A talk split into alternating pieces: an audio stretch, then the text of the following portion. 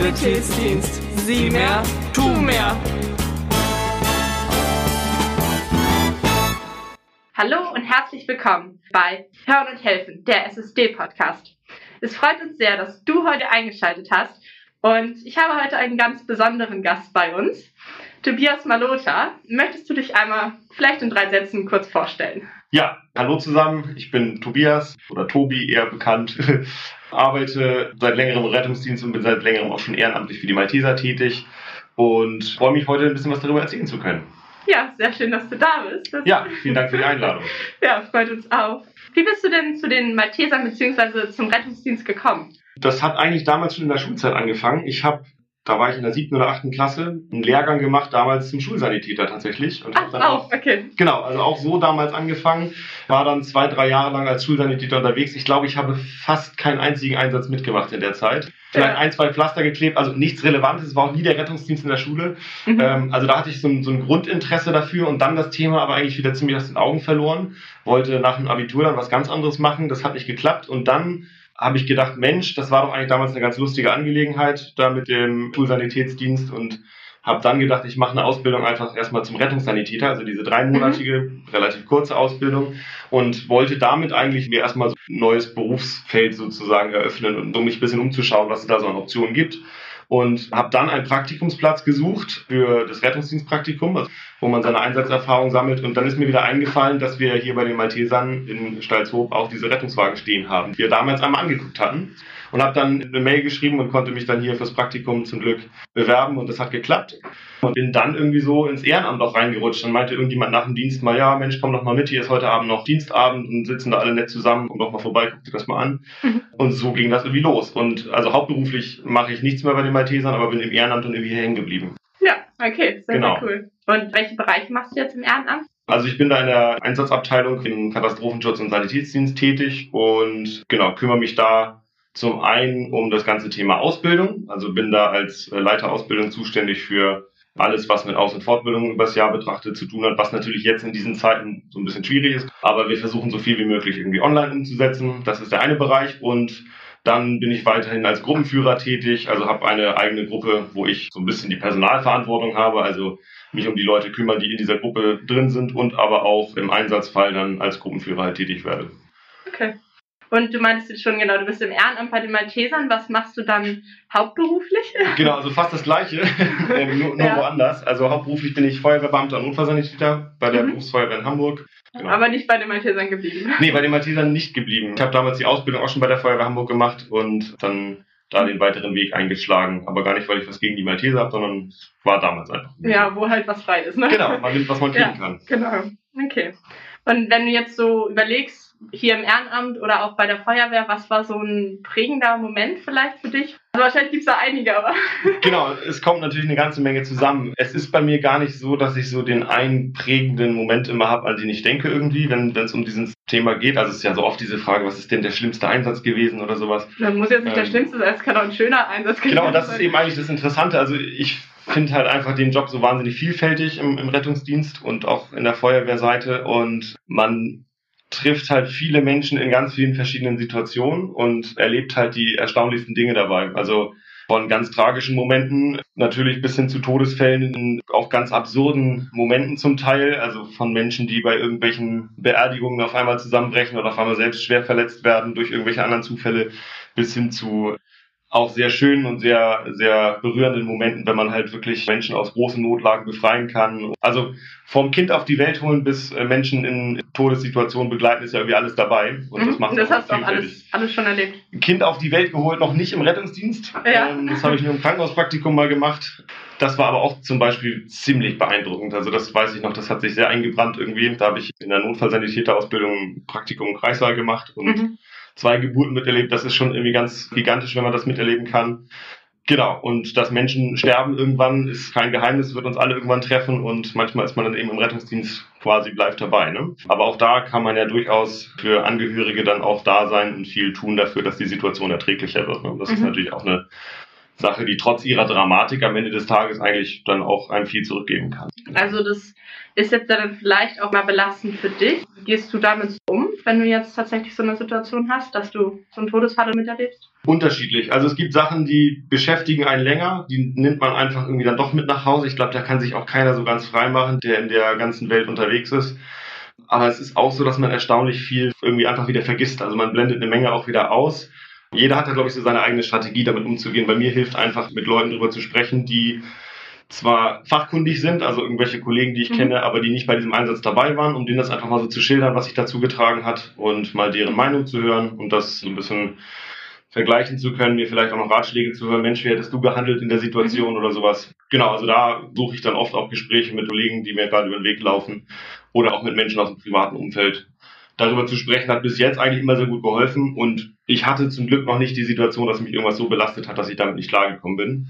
Wenn das aber kommt, sind wir dem eigentlich auch ganz gut gewappnet mittlerweile. Also wir sind da sehr gut aufgestellt, was so Notfallseelsorge für Retter auch angeht. Dann wirklich ja. strukturiert sowas nachbesprechen und dann auch professionelle Hilfe bekommen, wenn es notwendig sein sollte. Okay, ja, sehr gut. Ja, Vielleicht gibt es ja ein, zwei Schüler unter euch, die Lust haben, tatsächlich in die Sparte mal reinzuschauen. Und das ist ja, also wenn du dann immer auf dem Rettungswagen fährst, natürlich ein sehr anstrengender Job, wahrscheinlich auch mit viel Schichtdienst. Und was sollte man so mitbringen, wenn man sich für den Beruf vielleicht interessiert? Also ich kann es erstmal nur empfehlen, weil ich den Beruf ganz hervorragend finde. Und ich glaube, wichtig ist, dass man ein guter Teamplayer ist. Also Rettungsdienst funktioniert nie alleine, sondern immer zu zweit oder mit mehr Leuten. Alleine hat man einfach keine Chance und man muss sich gut auf verschiedene Teams und verschiedene Konstellationen einlassen können. Man muss natürlich auch einfach sich fachlich gut entwickeln, also in den drei Jahren Ausbildung einfach eine Menge lernen und da auch offen sein für die ganzen Themen, sowohl medizinisch als auch einsatztaktisch, gesellschaftlich und so weiter. Da sind ja wirklich viele Themen, die da angeschnitten werden. Und am Ende des Tages geht es natürlich im Beruf dann später selber drum, Entscheidungen zu treffen. Ne? Also unter Maximalstress irgendwie dann auch klare Aussagen zu treffen, wir fahren jetzt ins Krankenhaus oder wir machen jetzt diesen Therapieansatz oder wir entscheiden uns für diesen oder jenen Weg. Das ist manchmal nicht ganz einfach. Man wird in der Ausbildung gut darauf vorbereitet, aber man muss auf jeden Fall diese Entscheidungsfreudigkeit mitbringen. Man hat aber auch in den Praktika und in der Zeit in der Ausbildung wirklich oft die Gelegenheit, sich langsam daran zu gewöhnen, wird da nicht ins kalte Wasser geworfen, sondern immer mehr an diese Aufgabe rangeführt.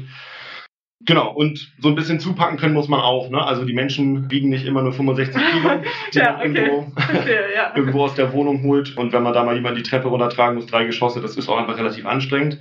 Und dann aus dieser Mischung so ein bisschen Teamkompetenz, Entscheidungsfreudigkeit, bisschen zupacken können und lustig mit den Inhalten zu beschäftigen, glaube ich, dann kann man da die Freude in dem Beruf haben, auf jeden Fall. Okay. Und jetzt mit dem Zupacken an die Schülerinnen, die wir haben, würdest du sagen, dass es schwieriger ist oder ist das kein Problem? Das hat einfach mit der körperlichen Grundverfassung zu tun, egal ob Männlein oder Weiblein. Das ist ganz egal. Also wer das machen will, muss sich ein bisschen fit halten, auf jeden Fall. Das können Männer und Frauen aber völlig gleichermaßen. Und mir ist auch ganz egal, wer da am Ende kommt und rettet. Ne? Ja, also ob das jetzt Männlein oder Weiblein ist, das, ist, das spielt für mich keine Rolle. Hauptsache derjenige ist fachlich auf der Höhe und kann eben mit zupacken. Und das können Mädels genauso wie Jungs machen, auf jeden Fall.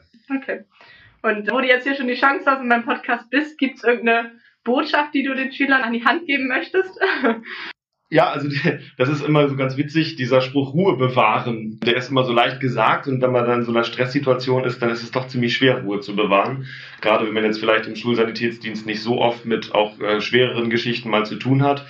Mhm. Mein Ratschlag ist da einfach immer nur wirklich viel Aus- und Fortbildung machen, also sich oft mit den Inhalten beschäftigen, Übungen machen, Fallbeispiele machen, auch wenn das natürlich jetzt im Moment wirklich schwierig ist, der Zusammenarbeit mit vielen Leuten, irgendwie auf wenig Raum, aber das ist eigentlich der beste Schlüssel, um zum Erfolg zu kommen und sich immer vorher einen Plan machen. Also gerade wenn man jetzt in der Schule da irgendwie unterwegs ist, also das ist ja eigentlich eine dankbare Geschichte, weil man seine räumlichen Gegebenheiten sehr gut kennt. Man weiß genau, wo die Zuwege sind, wo ein Rettungswagen vielleicht auf den Schulhof fahren kann und sowas. Und wenn wir mit dem Rettungswagen in eine Schule fahren, erlebe ich das doch oft, dass da, wo Schulsanitäter sind, die das auch wirklich ganz hervorragend machen, egal ob Malteser oder andere Organisationen, freue mich dann immer total, weil ich das wirklich sehr angenehm finde, wenn da schon jemand steht, der einfach so ein bisschen alles sortiert hat. Ich habe einen Einsatz mal gehabt in einer Schule, wo wirklich ein Schulsanitäter mir schon entgegenkam mit einem Schülerstammblatt, wo alle Daten drauf standen, hat mir alles über Vorerkrankungen, Allergien gesagt, hat mir genau gesagt, was passiert ist. War ein Unfall auf dem Schulhof, der sich dazu getragen hat, hat sich jemand den Kopf gestoßen an so einem Fußballtor und hat einen Kopfplatz. Und ich hatte alles, was ich brauchte, noch bevor ich den Patienten überhaupt gesehen habe. Ah, cool. Äh, weil die wirklich richtig gut gearbeitet haben und das hat einfach was mit Vorbereitung zu tun. Ne? Und da merkte man einfach, die haben sich genau einen Plan gemacht, welches Zahnrad wann in welches Zahnrad zu greifen hat Und das macht dann natürlich riesig Spaß. Ne? Und da kann ich nur immer raten, sich vorher wirklich gut vorzubereiten. Und dann haben wir da eigentlich immer eine sehr angenehme Zusammenarbeit mit Schulsanitätern. Also ich fahre gerne in Schulen mit dem Rettungswagen. ja, sehr schön. Also ihr macht einen guten Job, wie ihr hört. Es gibt vielleicht aber auch natürlich mal ein paar Schattenseiten im Rettungsdienst, wenn du jetzt überlegst, was man jetzt realistisch vielleicht verändern könnte oder was du dir wünschen würdest für die Zukunft. Was fällt dir da so ein? Verschiedene Bereiche laufen, glaube ich, so ein bisschen schleppend im Moment im Rettungsdienst. Zum einen glaube ich, dass wir ein riesiges Problem mit Arbeitsbedingungen haben. Also mhm. Die Belastung ist einfach extrem hoch mittlerweile. Wir haben immer eine weiter alternde Gesellschaft, dadurch eine höhere Einsatzbelastung im Rettungsdienst allgemein. Es gibt auch so den Trend zu beobachten, dass die Leute einfach öfter in den Rettungsdienst rufen, auch schon bei kleineren Sachen, als es vielleicht früher noch der Fall war. Und das ist sicherlich ein Punkt, der am Ende eigentlich dazu führt, dass die Belastung einfach so hoch wird, dass viele den Beruf eigentlich nicht machen können, bis sie alt werden. Also äh, das ah, ist okay. relativ selten, dass man eigentlich Leute sieht, die noch über 50 in der Lage sind, nachts vier, fünf Mal loszufahren mit dem Rettungswagen, weil es einfach zu mhm. anstrengend ist. Und da würde ich mir eigentlich wünschen, dass die, die Arbeitgeber im Gesundheitswesen es schaffen, Arbeitsbedingungen herzustellen, die das möglich machen, dass man den Beruf lange machen kann, weil man natürlich auch von alten, erfahrenen Kollegen wirklich eine Menge lernen kann und viel profitieren kann. Und wenn die aber alle irgendwann der Rücken kaputt ist und der ganze Schlafhaushalt völlig zerstört ist vom Schichtdienst, dann ist das einfach problematisch. Und wir haben sehr, sehr hohe Arbeitszeitstunden im Rettungsdienst pro Woche. Also 48 Stunden Wochen sind ganz normal. Und wenn man das sozusagen mal durchrechnet, sind die Leute öfter bei der Arbeit als zu Hause unterm Strich. Und das ist einfach ein Problem. Da würde ich mir wünschen, das geht aber für alle Bereiche im Gesundheitswesen. In der Pflege mhm. ist es genauso, dass es einfach bessere Arbeitsbedingungen da gibt, damit der Beruf insgesamt attraktiver wird. Wobei ich auch sagen muss, dass sich da schon eine Menge tut. Also in den letzten Jahren, seit es das Notfallsanitätergesetz gibt, habe ich zumindest den Eindruck, dass sich da auch schon eine Menge in die richtige Richtung bewegt.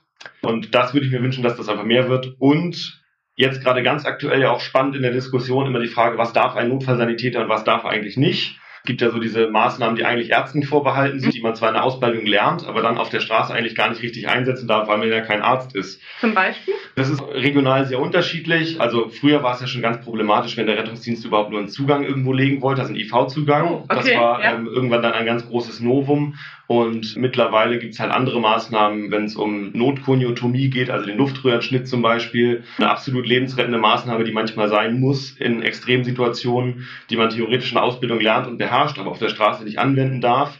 Kommt zwar extrem selten vor, mhm. muss man dazu auch sagen, ne? aber das ist so ein Klassiker. Oder auch die Gabe von Medikamenten ist in vielen Bereichen total umstritten. Also die Schmerzmittelgabe ist eine Arztsache eigentlich in vielen Bereichen Deutschlands wird das mittlerweile mit so Grauzonen geregelt, in manchen Bereichen auch schon ganz klar, aber das ist überall so ein Flickenteppich. Und jetzt im Moment gerade möchte man da eine Rechtsgrundlage schaffen, auf der Notfallsanitäter wirklich ganz klar geregelt bekommen, welche Maßnahmen sie ergreifen dürfen und welche nicht. Das klingt und, ja gut.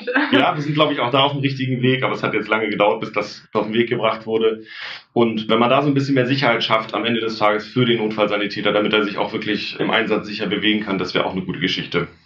Und jetzt nochmal kurz einhaken zu dem, was ja. du relativ am Anfang gesagt hattest, dass eben viele Kollegen gar nicht bis zum mhm. Rentenalter in dem Beruf bleiben können. Was macht man denn dann, wenn man, sage ich mal, 20 Jahre da gearbeitet hat und dann das nicht mehr kann körperlich? Das ist eine gute Frage. Also das Tragische ist ja eigentlich, dass die Leute hochqualifiziert sind und sehr erfahren sind. Mhm. Kennen welche, die sind dann in andere medizinische Bereiche gegangen, also sind irgendwie dem Gesundheitswesen treu geblieben, aber haben dann zum Beispiel in irgendwelchen Zahnarztpraxen oder generell Arztpraxen angefangen, irgendwelche Aufgaben zu übernehmen oder mhm. sowas oder sind auch wirklich ganz aus dem Berufsfeld raus und haben was völlig anderes nochmal neu gelernt mit äh, Ende 30, Anfang 40.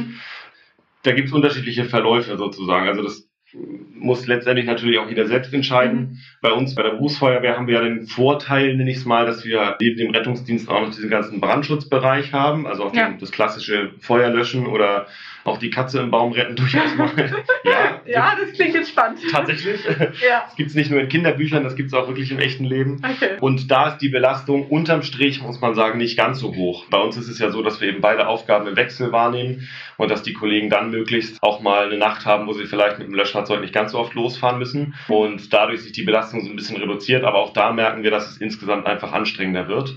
Aber bei uns halten sie länger durch, die Kollegen, aber Gute Aussichten für dich. Gute Aussichten für mich, genau. Aber ja. es ist natürlich trotzdem so, dass man einfach, also nach 40 Jahren Schichtdienst, das merkt man dann einfach irgendwann. Ne? Also es ist einfach, ähm, ist eine hohe Belastung. Und auch da wieder ein Appell an alle Arbeitgeber, die jetzt gerade zuhören. Haha. Wenn es jemand hört. Ja, genau. ähm, gerne, wie gesagt, da im Sinne des ich glaube, der Fachbegriff ist immer betriebliches Gesundheitsmanagement oder so, da einfach sich nochmal ein bisschen einzubringen Okay. Ja, ich glaube, das war's dann soweit auch, was ich fragen wollte. Sehr schön. Also in dem Sinne nochmal ein herzliches Dankeschön, dass du heute dabei warst. Sehr gerne. Und wir hoffen, ihr schaltet wieder ein, wenn es wieder heißt. Schulsanitätsdienst. Sieh mehr, tu mehr.